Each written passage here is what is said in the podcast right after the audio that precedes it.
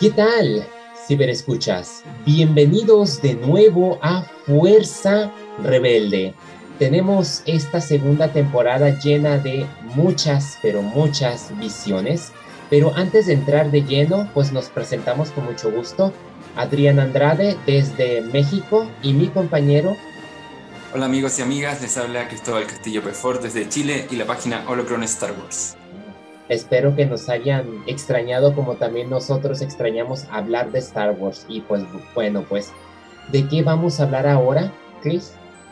Bueno, vamos a partir esta segunda temporada con un estreno que tuvimos hace, hace poquito, eh, en el mes de septiembre. Me refiero a Star Wars Visions, una antología de Star Wars, obviamente, eh, realizada por los mejores estudios de anime del mundo. Y algo totalmente inédito para la saga, así que todos estábamos muy expectantes de, sobre qué se iba a tratar estas visiones de Star Wars y en qué iban a consistir. Y, por lo que hemos visto en las redes sociales y la crítica especializada, parece que, que el fandom en general concuerda en que ha sido una producción bastante novedosa y bastante aceptada en general. Así que tuvo muy buenas críticas por parte del fandom y la crítica especializada. Así que muy bien. Eh, esperamos ya desde ya que haya una segunda temporada de, este, de esta antología. Y para mi sorpresa, porque yo, la mayoría que me conoce saben que a mí no me gusta el anime, desde niño siempre he dicho esas figuras, esos monos animados picudos, bien gachos, a mí, con todo respeto a quienes son amantes, a mí nunca me ha gustado. Entonces, cuando dije Star Wars va a tomar ese giro, al principio yo no me emocioné tanto. Lo mismo fue el caso con Bad Batch, ¿no? Y terminé cambiando de opinión. Cuando vi el primer avance y vi los, eh, los pósters, fue cuando dije, ok, se ve muy épico. Y, y sí, concuerdo, sí hay bastante que comentar al respecto y en general yo la encontré muy satisfactoria, un nuevo giro y un gran mercado por parte de Lucasfilm por explorar y conectar con, esa parte que le ha costado también mucho trabajo, como se pudo ver en Rogue One en la taquilla a nivel mundial. Mira, cuando se anunció Visions, yo creo que mm, muchos eh, esperábamos quizá la adaptación de alguna película ah, en su versión anime eh, hay unos cortos animados que se llaman Galaxies of Adventures, que son pequeños cortos de dos minutos, en que nos muestran fragmentos de películas o algunas secuencias o ya algunas cosas nuevas. Y muchos esperábamos algo así, algo totalmente involucrado, relacionado con el universo Star Wars, pero nos encontramos algo totalmente nuevo. Eh, son historias independientes que no son canónicas. Había mucha duda en el fandom respecto a si esto que vimos iba a ser canon o no está confirmado que no es canon. Y básicamente consiste en ver cómo el universo Star Wars influye en la cultura japonesa y específicamente en, el anime. Todos sabemos que, Star Wars está fuertemente influenciado por un montón de, producciones, o no cierto, novelas, mitologías, y dentro de, de, de, estas influencias que tiene Star Wars está la cultura japonesa. George Lucas ah, es un amante de la cultura japonesa, es un admirador de, Akira Kurosawa del, cine de Akira Kurosawa, entonces siempre Star Wars ha estado muy influenciado por Japón. Pero ahora estamos viendo cómo Star Wars influye en Japón, en la cultura japonesa y en la forma de, hacer anime. Así que ha sido muy interesante. Eh, los nueve cortos están muy bien hechos, se nota que, que son fanáticos de Star Wars o, vieron mucho Star Wars las personas que, que los hicieron, así que, así que por eso hubo una aprobación general a, esta, a estas visiones. Y debo señalar que, aunque sabemos de antemano que no son historias canónicas, hay uno que otro episodio que podría serlo y no quita que a lo mejor en el futuro uno, en especial que ya sabemos que va a tener una novela especial basada en el personaje del maestro Ronin, que no sé si ya aquí a lo mejor me voy a adelantar un poco en decir que para mí el duelo, y con ese es el primer capítulo con que inician esta temporada de Visions para mí fue espectacular desde que entró la, animación, los efectos, el color gris y ver a, este, esta especie de forajido Sith cazando otros Siths, que es lo que a mí me da a la mente, lo que yo percibo, y tener a una especie de Arturito que no es Arturito, pero se nota la inspiración. Me, me encantó mucho, la verdad, y se lucieron bastante con la violencia, o sea, la villana que saca esa espada y se lucen muchos, yo me quedé muy fascinado que pues ya, luego, luego aparté la novela para leerla. Hay un, yo creo que hay consenso en que el duelo ha sido el favorito del fandom. Cuando uno ve este primer episodio o este primer cortometraje, mejor dicho, eh, uno sabe que, que Visions empezó con el pie derecho eh, y es magnífico, yo también lo encontré magnífico, tanto en animación, la temática, eh, las alegorías que hay en el universo de Star Wars me parecen notables. Y también tiene mucho, obviamente, de, películas japonesas, especialmente, por ejemplo, nos recuerda mucho a las películas de, Kurosawa. Uno cuando ve Los Siete Samuráis, eh, es el mismo, el mismo color, la, animación se preocupa mucho de asimilar mucho a la, a la película en sí y ver a este personaje misterioso que, que, yo no sé si es un Sith, yo creo que no queda tan claro, yo creo que me da la impresión que puede ser una especie de cazador de Sith, eh, porque él, menciona que no es un Jedi, entonces también mucha gente también lo atribuyó a, a lo que se conocía en el antiguo universo expandido o, algunas menciones que se hicieron a los Jedi grises, por ejemplo, que estaban ahí un poco en el medio de, de los dos lados de la fuerza eh, pero el personaje, a pesar de que tiene poco diálogo, tiene, no tiene mucho bla bla, como decimos acá en Chile, eh, uno se engancha al tiro. Eh, y, probablemente en la novela sepamos más de él. Una novela que yo sé que muchos fans están esperando porque en verdad el personaje enganchó bastante. Y, y el corto en general, desde la animación, desde la música, desde las alegorías, es notable. Y cada, cada cortometraje tiene como un cierto homenaje a ciertos personajes o circunstancias que vimos alrededor de la saga. Ah, si nos vamos, por ejemplo, al segundo de Tatooine Rhapsody, ah, se me hizo muy ingenioso la forma en que inicia, porque es como que la Orden 66, donde este aprendiz cae y, resulta que su propia, la, su propia espada se vuelve como una especie de micrófono y se inspira para cantar. Está movido, sale Boba Fett, yo me imagino que a muchos volvió locos. No me, no me llenó tanto, pero después de, ver el duelo, pues no sé, como que mi barra se elevó y llegar a ver ese dije, pues está, se me hizo, como tú dices, regular. Mira, el, claro, uno cuando ve el duelo queda con, con, especie de energía tan, tan arriba porque en verdad eh, por ejemplo, mi, hermano, que también es muy fanático de la saga, no, no, le gusta el anime. Es como un poco como tú, pareció, no, no, no, no, nunca enganchó con, con, el anime. Y de hecho, cuando yo le dije ya está disponible Visions para, para, para, poder verlo, me dijo ya voy a ver si los veo a la tarde o quizás mañana. No estaba tan entusiasmado. Y dijo, voy a ver el primer capítulo ese mismo día y me mandó después un mensaje y encontró espectacular el duelo. yo, creo que ahí está el consenso de que el duelo fue la mejor manera de empezar estos, cortometrajes.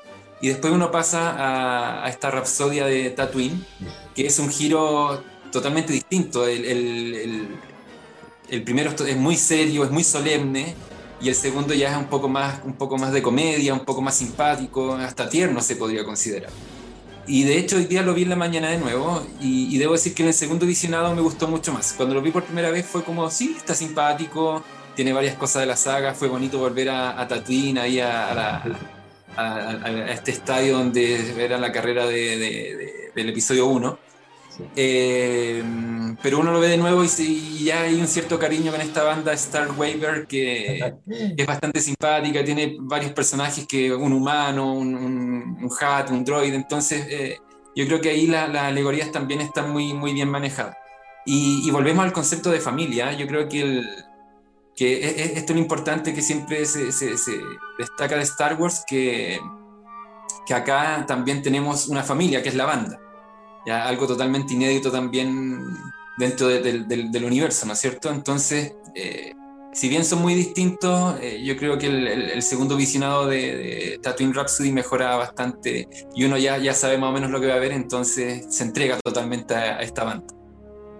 ahora que lo mencionas, sí, la nostalgia y el efecto familiar, pues sí, es como para otra audiencia y es parte, ¿no? De, de la propuesta que fue muchos de los mejores estudios sacar diferentes demografías, diferentes estilos, en donde a mí en lo personal, y yo entiendo que fue un homenaje a Luke y a Lea y al equilibrio de la fuerza, pero a la, no importa, para mí se me hace como el más espantoso de todos, los gemelos. La verdad, no me gustó.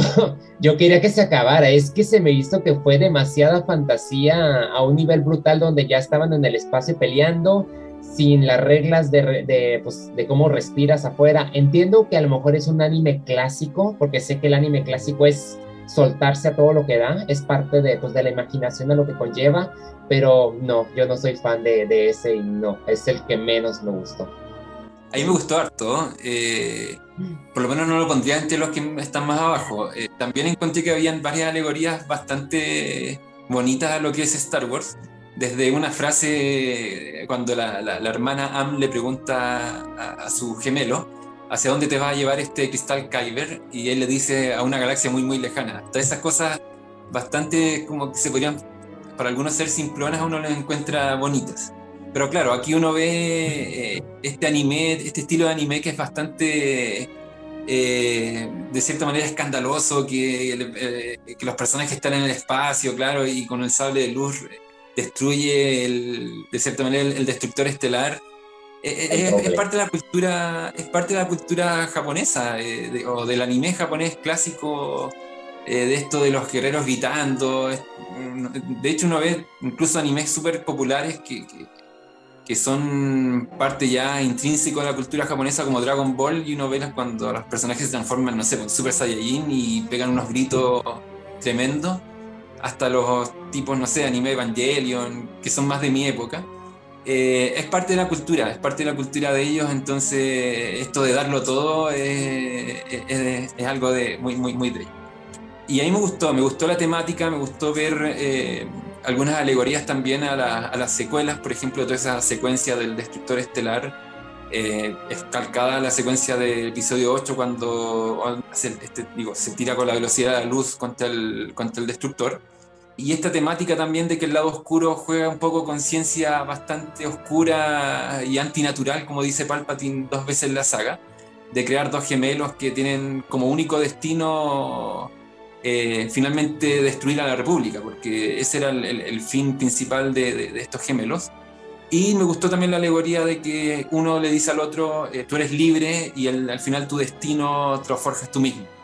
Yo creo que esa enseñanza eh, me pareció bien notable de, los gemelos.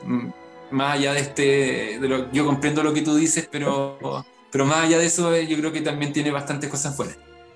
Sí, tendrá todo ese aspecto pero no sé, para mí sigue siendo espantoso. sin ofender a nadie, sin ofender ninguna cultura ni nada, a mí no, no es lo mío desde un principio. Pero, pero no importa porque yo creo que en lo que sí me enganchó y lo que sí fue lo mío fue pues la, la novia de la aldea, a lo mejor me perdí un poquito en su contexto, sé que se está narrando de un pasado de conectar, no puedo evitar sentir que está inspirado en lo que decía Yoda del concepto de la fuerza cómo unifica y cómo a través de ella puedes ver eventos no solo del futuro, sino concentrarte en la historia, el pasado de, de lo que fue esta aldea y prácticamente la música ahí al final, creo que los últimos tres o cuatro minutos cuando se suelta la música y esta especie de no sé si es una Jedi o guerrero, me hace falta volverlo a ver para ser sincero, pero yo no me acuerdo que con la música cuando ella se suelta y hacen ese, esa gran pelea entre todos, fue para mí muy espectacular, que, que sentí como que la emoción, como cuando peleó Kylo y Rey juntos. Así que sientes como que te sumerges a la historia de una manera en que dices, wow, esto fue épico. Yo lo sentí así y no he tenido oportunidad, pero sí la quiero volver a ver porque es que la verdad se me hizo la forma así de, de, de despacio, despacio y, y, al final, o sea, fue un ritmo tan épico, cinematográfico y de guion que me, que me fascinó. Estuvo muy bien. Después del duelo, para mí, este creo que le sigue. Eh, sí, a mí también al principio me costó un poco eh, tratar de, no sé si entender el contexto, pero eh, relacionarlo con, con el universo de Star Wars. Eh, obviamente estamos hablando de obras que no tienen que, estar inmersas totalmente en el universo de Star Wars, eh, sino que ver más que nada la influencia, pero ya cuando empiezan a hablar de, este concepto que también es distinto, o sea, están hablando de la fuerza, pero lo llaman con otro nombre, creo que era como máquina, algo así, eh, y también me pasó eso que te pasó a ti, de, entender la fuerza como, como, algo que conecta todas las cosas, que forma parte de la tierra, de los árboles, de, la naturaleza en sí misma. ahí uno empieza ya a, hacer ciertas conexiones. Y la parte final sí es notable cuando vemos que, que esta Jedi, ella dice que es una Jedi, enciende su sable amarillo, eh, que también es algo poco común que hemos visto en la saga, lo vimos solamente con Rey.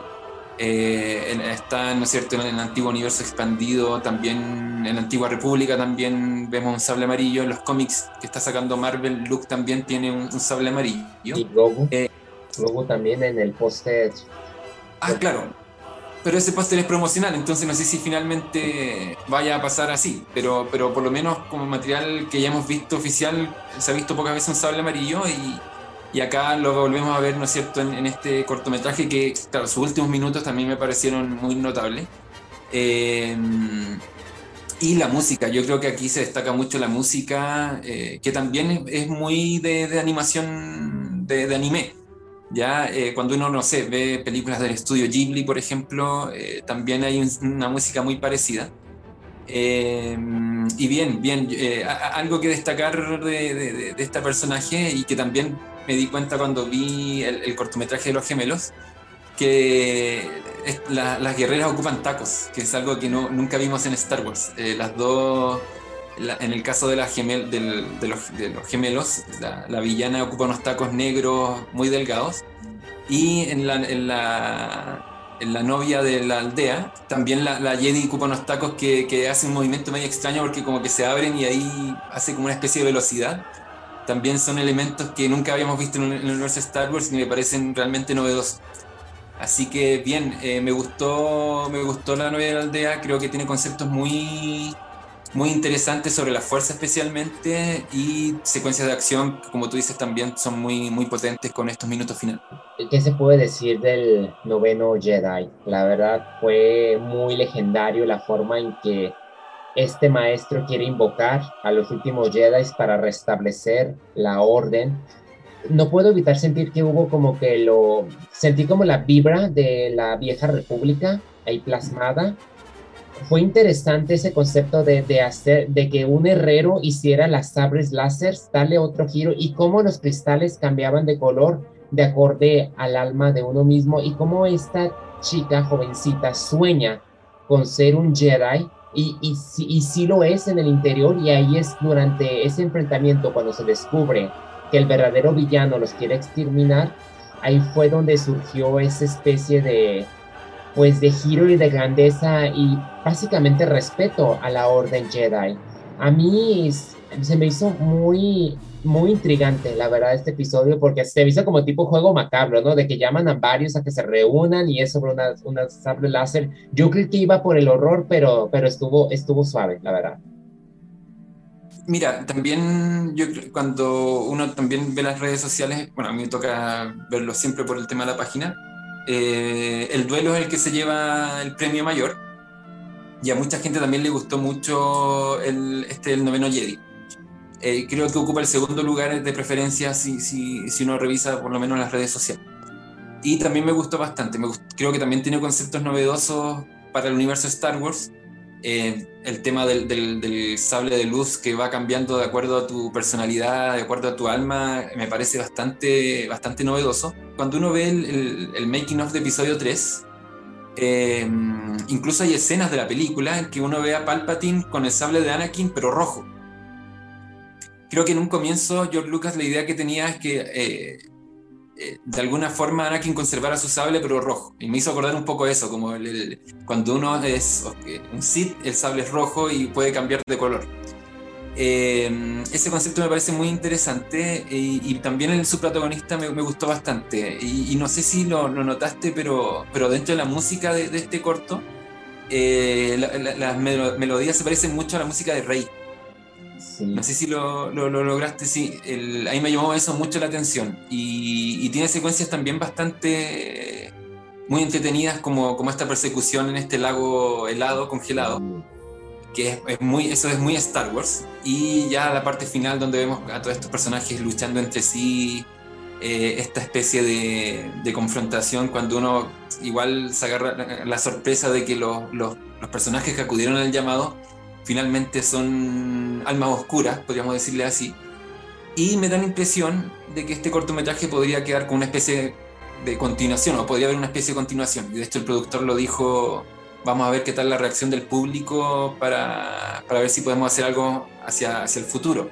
Y me da la impresión de que es totalmente posible porque la acogida fue súper buena.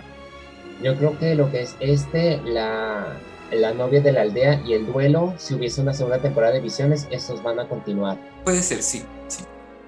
Ahora vamos a irnos con ese famoso cortometraje que a muchos nos tenía como que ganas de ver sobre el, el niño o el robot que quería, que soñaba con ser un Jedi, ¿no? Yo creo que ese era como que el que más anticipaba de ver. Eh, por lo visto se apoyaron como que en la época podría, yo sé que no son canónicos, pero yo veo que se inspiraron entre el episodio 3 al 4, cuando los Jedi estaban escondidos, porque pues está este profesor que le está enseñando a este robot, lo trae bien estricto, y, y, al parecer aquí te lo aplicaron tipo Karate Kid, ¿no? Porque lo andaba como que ya entrenando a ser un Jedi. No se lo decía directamente porque ya tenía la espada y todo. Pero se me hizo muy tierno, la verdad. Yo creo que a los niños les va a encantar este, este cortometraje, pero es que está muy tierno y te, y te muestra como que la fuerza puede aplicar no solamente para las personas, sino puede aplicar para, también para los robots. Y yo creo que esto podría inspirar a Lucasfilm a seguir otros caminos dentro de la, de la saga, ¿no? Explorar ese concepto de, de qué tan humanos pueden ser los, los robots o los androides. A mí ese aspecto se me hizo de los más tiernos y, y pues, es, pues es parte de la fantasía de soñar. Yo creo que es que cualquier niño se va a identificar con este corto. Bueno, la animación está muy inspirada, el, el diseño del personaje en Astro Boy, que es eh, un anime muy, muy popular eh, japonés, muy, de los primeros animes muy antiguos, del maestro Samu Tezuka, si no me equivoco el, el nombre.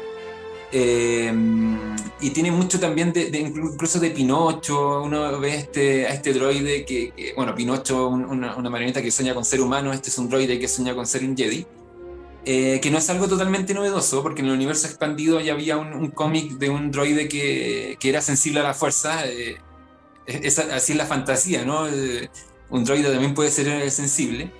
Entonces, yo creo que recoge un poco de esos conceptos y es muy tierno, yo, eh, especialmente para los niños y niñas eh, va a ser muy tierno, va a ser muy inspirador.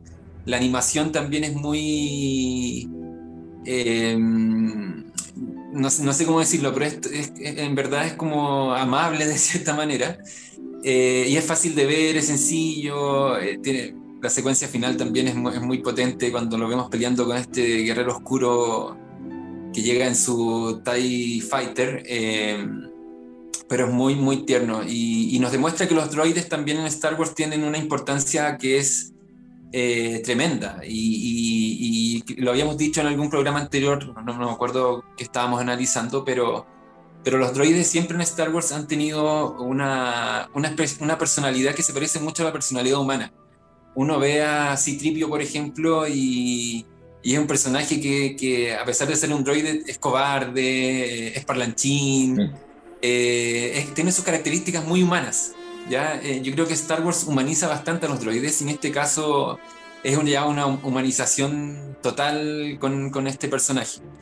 Eh, no lo he vuelto a ver, lamentablemente hoy día vi algunos, pero no, no he visto nuevamente el de, el de, este droide, que creo que el nombre también es un homenaje a Obi-Wan, eh, pero es muy tierno, eh, es especial para niños y niñas porque es muy inspirador también a, a lograr tus sueños eh, y luchar por ellos, ¿no es cierto? Independiente de que tengas todo en contra, eh, independiente de que seas un droide en este caso, tú también puedes ser un Jedi si lo deseas. Así que muy, muy tierno e inspirador. Sigue para mí The Elder, el anciano, para mí yo creo que es también un, una historia que me enganchó porque no pude evitar ver a Qui-Gon y a Obi-Wan en los personajes, como si fuese el episodio 1 la manera en que la persona, pues el maestro, le está explicando al aprendiz cómo funciona la fuerza y cómo el aprendiz se burla en cierta manera de su maestro y cómo llegan pues a este planeta y se encuentra con una amenaza foránea y el conflicto que se dan con esa especie de Sith estuvo muy profundo también de las maneras de la fuerza y yo creo que es como que el que hubiese pasado a lo mejor si qui no se hubiese muerto cuando peleó con Darth Maul. Yo lo percibí así por ese aspecto del Elder y también te mostró mucho la filosofía de los Sith, de por qué, por qué no han podido como que sobresalir o cuál es el defecto de que siempre fallan, ¿no? La forma en que sí son demasiado libres, a lo mejor aceptan sentimientos, pero a la vez ese exceso de libertad y ese exceso de confianza es lo que los hace que también caigan en la ruina, ¿no? El exceso de confianza que tanto le decía Luca a Palpatine que iba a hacer supervisión, aquí lo vimos en el anciano. Hay mucha historia yo creo que el actor que hace la voz, no sé si es, uh, se me olvidó el nombre, Sean o Kong, perdonen. Sé que es una persona veterana y ha hecho muchas voces en el universo de Star Wars, pero aquí la interpretación fue muy espectacular y el duelo entre estos dos y también cómo participa el aprendiz, que en un momento yo creí que sí se había muerto, que no fue el caso, y, se presta a lo mejor a que podría haber más aventuras con ellos, y a mí me gustaría. Muy, muy bien hecho, la verdad. El guion yo creo que es de los mejores guiones eh, y diálogos y personajes creados, porque no era tanta la acción que sucede al final, sino era toda el contexto y la narración de cómo eran dos Jedi en esos tiempos. Sí, estéticamente los personajes son calcados a Qui-Gon y Obi-Wan. Eh, los mismos peinados, ¿no es cierto? Eh, pero en cuanto a personalidad, a mí el, el, Padawan me hizo acordar también a Anakin, cuando, cuando tenía esta, esta actitud desafiante con Obi-Wan, cuando le respondía, cuando le hacía ciertas bromas, ¿no es cierto? Em, y el corto, a pesar de ser bastante sencillo, que, que estos personajes llegan a este, a este planeta y, empiezan a, a, sentir, ¿no es cierto? Esta, digo, primero sienten una presencia oscura y luego empiezan a explorar un poco este planeta y, y, viene el enfrentamiento. Eh, también tiene cuestiones bastante profundas sobre la, visión de la fuerza, especialmente, como dices tú, de la visión que tienen los Sith. Que uno se da cuenta que estos guerreros son bastante individualistas dentro de todo, ¿cierto? Eh, es más que nada el poder para ellos mismos y, para su propio beneficio. Y se encuentra también con este personaje que es bastante enigmático, que de hecho nunca sabemos el nombre, simplemente es el anciano, eh, que deja también algunas cosas, yo creo que preguntas bastante abiertas, que no sé si se podrían explorar en, otro cortometraje o si puede haber una continuación. Eh, sí deja esa, esa, ese bichito de, de, conocer más del, del lado oscuro tiene unas secuencias bastante, incluso espeluznantes, que, que sale el, el, el, anciano riéndose un poco como de lado. Eh, esa secuencia la encontré incluso como un poco de película de terror. Y eh, tiene bastante acción, ¿no es cierto? Esta pelea final también está bastante, bastante bien. Eh, pero también tiene secuencias que son muy tiernas, muy muy también en la onda de Star Wars, por ejemplo, cuando están los niños mirando al, al Padawan y este le empieza a cerrar el ojo, le hace algunos gestos con la cara. Esa inocencia de los niños también que forma, que forma parte de Star Wars también está muy presente. Eh, la animación me gustó bastante. Eh, yo creo que a nivel de animación es lo que más me gusta. El duelo creo que se sigue quedando con, con el primer lugar. Eh, y me gustaría ver más, yo creo, una segunda temporada más trabajo de este estudio porque, porque está bastante bien. Si no me equivoco, y para que uno también se dé cuenta, el, el, estudio que hizo de Elder es el mismo estudio que hizo Los Gemelos. Oh. Pero son animaciones bastante diferentes. Sí. Y ahora es el mismo estudio. Ahí uno se puede dar cuenta de que un estudio es capaz de, de hacer distintos tipos de animación, me refiero al estilo visual. Así que me gustaría seguir viendo más trabajos de este estudio porque en verdad estuvo bastante bien. Pero en base a este estilo, por favor, no del otro. bueno. Insisto, Otra historia que fue la de Love en Ojo, que me gustó como ponen a, la... Que, es una conejito, que yo sé que a lo mejor no es una conejito, pero es el tipo de especie y la hermana que la, que la adopta. Me dio tanta risa la hermana bien hiperactiva, ¿no? De que sí, papá, y vamos a agarrarlo. Así como que decía, qué enfadosa, ¿no? Yo sé qué enfadosa niña pero yo creo que me hubiese, lo hubiese disfrutado más si no hubiese sido tan apresurado. Sentí que te aventaron décadas de historias porque las vemos, digamos que muy felices y de un día para otro cambian al contexto imperial donde la hermana ya es una villana total, pero también existe como la nobleza cuando el papá le da a la hija adoptiva la espada de generación.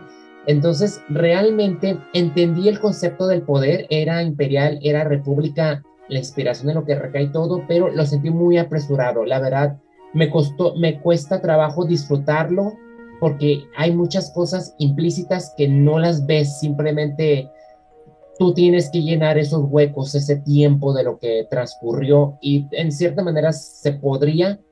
Y como termina en continuación todavía, por eso tengo mis dudas al respecto. Yo creo que a lo mejor es, está bien, pero comparado con todos los demás, todavía no, no me cuesta trabajo formular como que qué opino al respecto, como que me falta, me faltó ver más todavía para generarme una idea de decir, opino esto. Es que como es como un rompecabezas que me faltan piezas, no puedo como que verlo todo si no tengo todo. Entonces, así es como lo percibo. O sea, malo no es, simplemente siento que me hace falta más información. Mira, dentro de las críticas que, que, estuve leyendo de Star Wars Visions, eh, hubo una crítica que, que no, no, no, no, decía que no le gustaran o que encontraba que era una mala producción, pero sí sentía que había muchos cortometrajes que estaban agarrando ritmo y terminaban.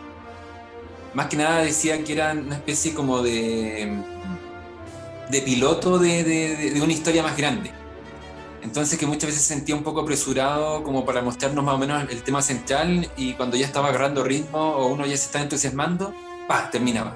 Y quizás pasa un poco eso con, con este cortometraje, con Lop y no sé si es 8 u Oco. Em, la animación me pareció muy bien, eh, la esencia de la historia también me pareció muy bien. Creo que volvemos también a, a, a este concepto de que la sangre no es lo más importante, algo que también estaba muy presente en el episodio 9, por ejemplo. Eh, es algo que Luke le dice a Rey, eh, la sangre no, no, es determinante, sino que uno puede ser también, tener un sentido de pertenencia respecto de, un grupo de personas de una familia, si es que tú te sientes parte y ellos te acogen. Y, yo creo que pasa también esto con, con, esta conejita, que el diseño claramente es como un conejo, que también es muy popular o muy usado en las animaciones en Japón.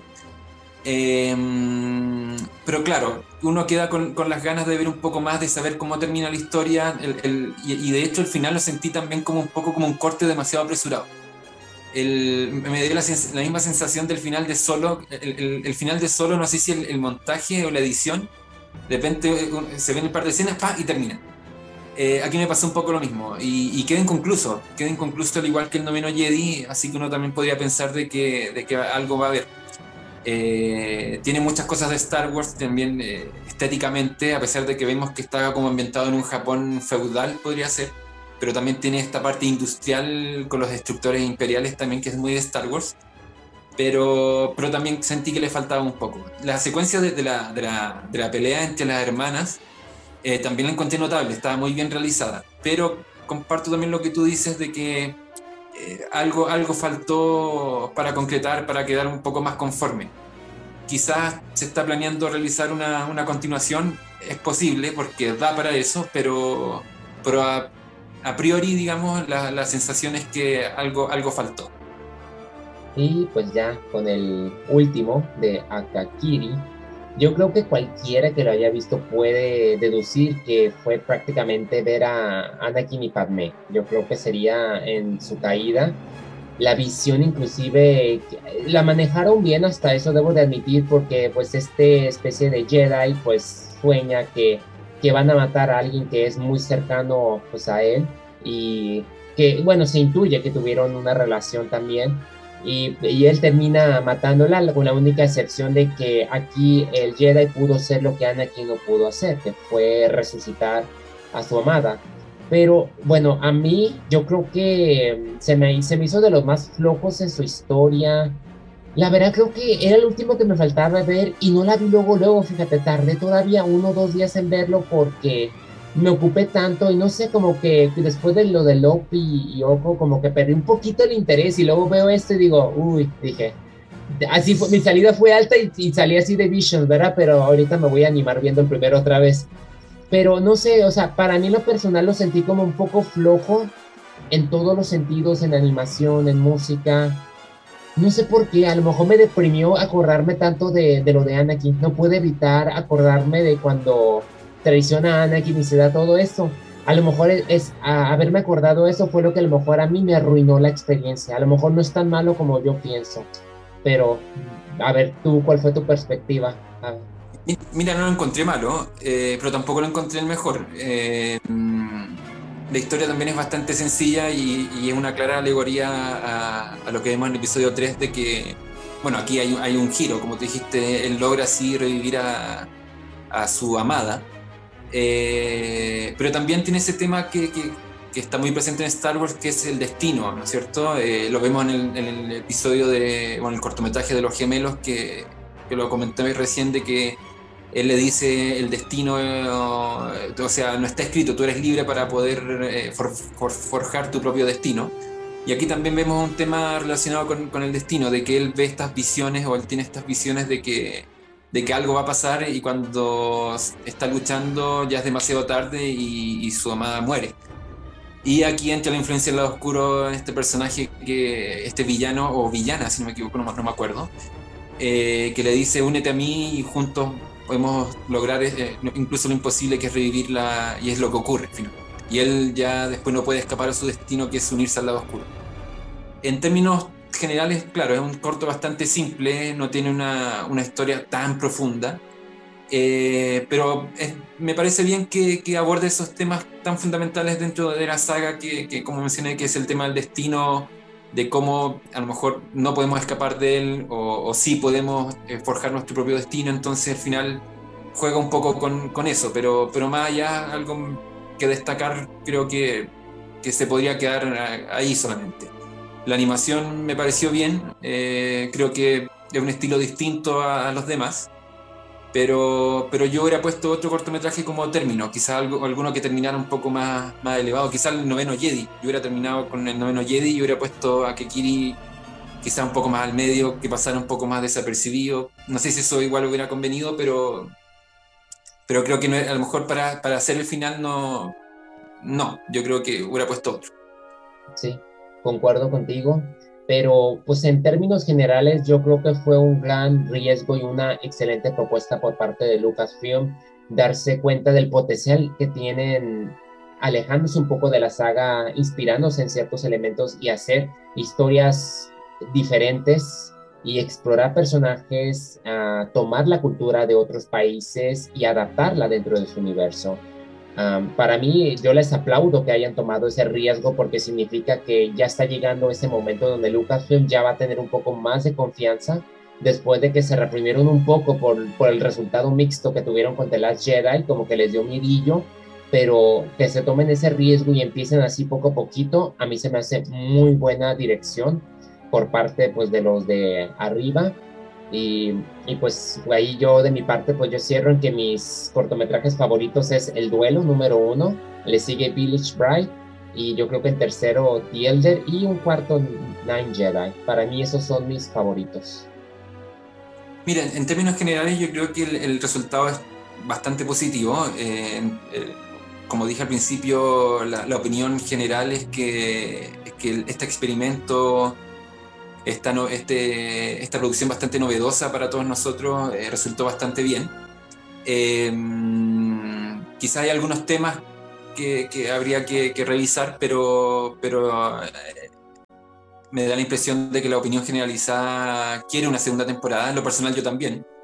Eh, siento que, que, igual es bonito ver cómo Star Wars influye en nuestro tipo de obras, siendo que Star Wars ya en sí misma es una obra con muchas influencias creo que ahora es el momento de ver cómo, cómo Star Wars influye, más allá del tema de la cultura popular que siempre ha estado muy presente. Eh, y creo que Lucasfilm también va a atreverse a hacer este tipo de, de, obras más, más novedosas.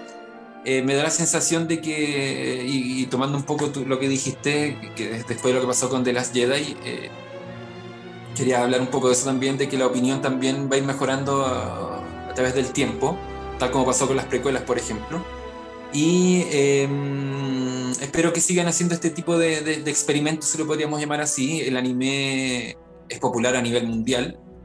Eh, yo sé que a ti no te gusta, pero, pero me refiero a que, a que es muy popular en Latinoamérica, en Europa, obviamente en Asia. Entonces es un, es un contenido muy masivo, un contenido muy masivo y, y, ver Star Wars dentro de este contenido siempre, siempre es novedoso hay mangas, por ejemplo.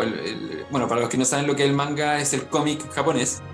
Eh, hay mucho manga de Star Wars. Hay unas adaptaciones del, del, del episodio 1. Ahora va a salir una adaptación de um, Los Stars, una, una versión manga. Así que en, ese sentido, en el género manga o en el tipo manga, Star Wars ya estaba presente, pero en anime faltaba un poco. Y esperamos ver más de esto. Eh, me gustaron mucho las alegorías, me gustó mucho que en varios cortos se dijera tengo un mal presentimiento sobre esto. Me gustó que eh, se hiciera mucha alusión a la fuerza, eh, eso es muy importante.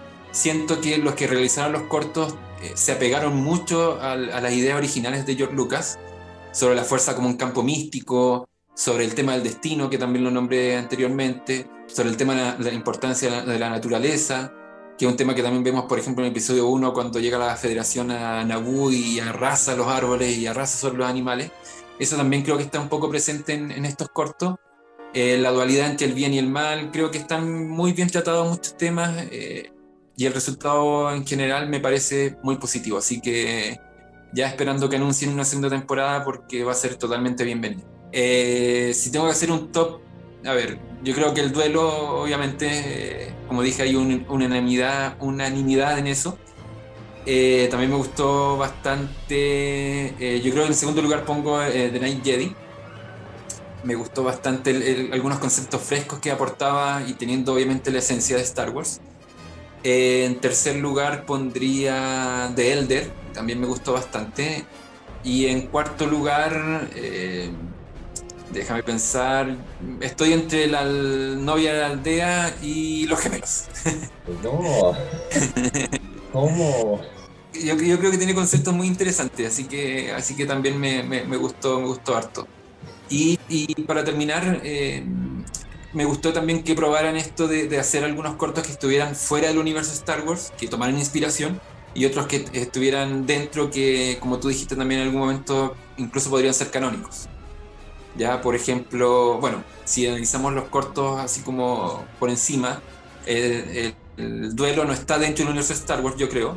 Eh, Tatooine Rhapsody sí está, eh, Los Gemelos sí está, eh, The Elder también me da la impresión que está, eh, y los otros habría que analizarlo, pero en general me gusta también que hayan jugado un poco con eso, con estar afuera y adentro al mismo tiempo. No, pues sí, la verdad que ser fan de Star Wars en este momento es sinceramente algo maravilloso por todo lo que nos depara y pues quién hubiese quién hubiese esperado que ya casi 40 años de haberse lanzado el episodio 4 tuviésemos todo todo lo que ha trascendido la verdad entonces pues ha sido muy emocionante hablar de estos nueve cortometrajes que homenajean como tú mismo lo mencionas toda toda la saga de pieza a cabeza de lo que es y de lo que sigue siendo Star Wars.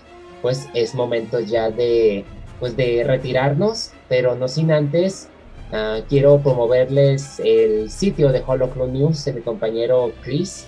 Muy recomendable, él está al tanto de todas las novedades. Yo me enteré de Vision prácticamente por él, más o menos, y me influencié un poco por el anime. No me emocionaba tanto, pero al ver todo lo que publicaba mi compañero, como que me, poco a poco me, pegó como que esa, ese entusiasmo por ver este concepto diferente. Y la verdad, síganlo a través de sus redes sociales, de, YouTube, y van a encontrar muy buenas, muy buenas notas, reportes. Y pueden preguntarle también, pasen y dejen un comentario y con gusto les responde.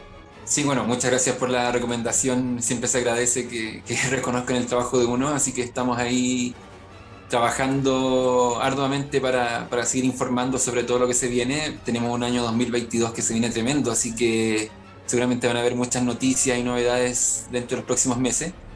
Y yo también quiero recomendar las redes sociales y la página de mi compañero Adrián Andrade, principalmente Entretenimiento Casual, su blog, donde también hace muchas críticas y comentarios sobre películas, series, hace análisis relacionados con la filosofía y el cine y la serie en general y también está muy al tanto de todas las novedades eh, que también se están estrenando, que se están publicando, así que si quieren estar al, tanto de todo el entretenimiento, les recomiendo su, su, página y su blog Entretenimiento Casual porque ahí van a encontrar todo lo que se viene en streaming, en cine, series en general, así que muy recomendado también.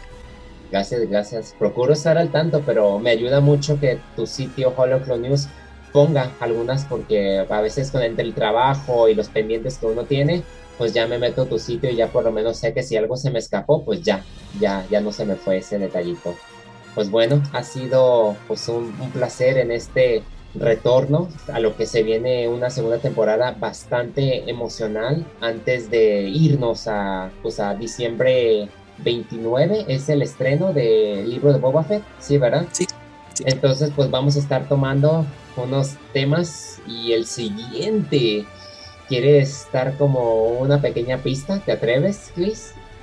Sí, no, no, no voy a decir el, el, el, nombre de... Vamos a hablar de una persona, no vamos a hablar de una película, serie, nada, sino vamos a hablar de una persona que es muy importante dentro de Lucasfilm. Está en lo alto de, de, de, la, de la, empresa, digamos, de los puestos más altos y que ha sido una persona bastante polémica, no por ella misma, sino que por, por una sensación que se ha generado, o por él, bueno, por sí, él claro. Por él. ha sido una persona bastante polémica pero que me da la impresión de que ha sido tratado, tratada con un poco de dureza, pero ahí vamos a hablar de, esta persona que, que, no solamente es importante para Star Wars, sino que en el mundo del cine desde los años 80, 90, así que yo creo que va a ser polémico, pero, pero lo vamos a abordar con total objetividad, que es lo más importante.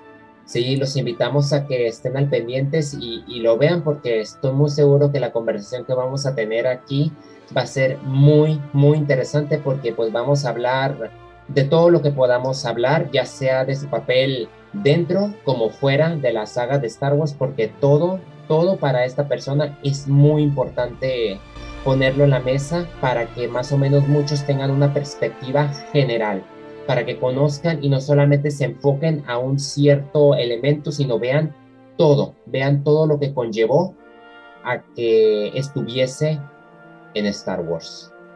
Eso es todo de nuestra parte. Gracias por habernos acompañado en Fuerza Rebelde. Que la fuerza los acompañe.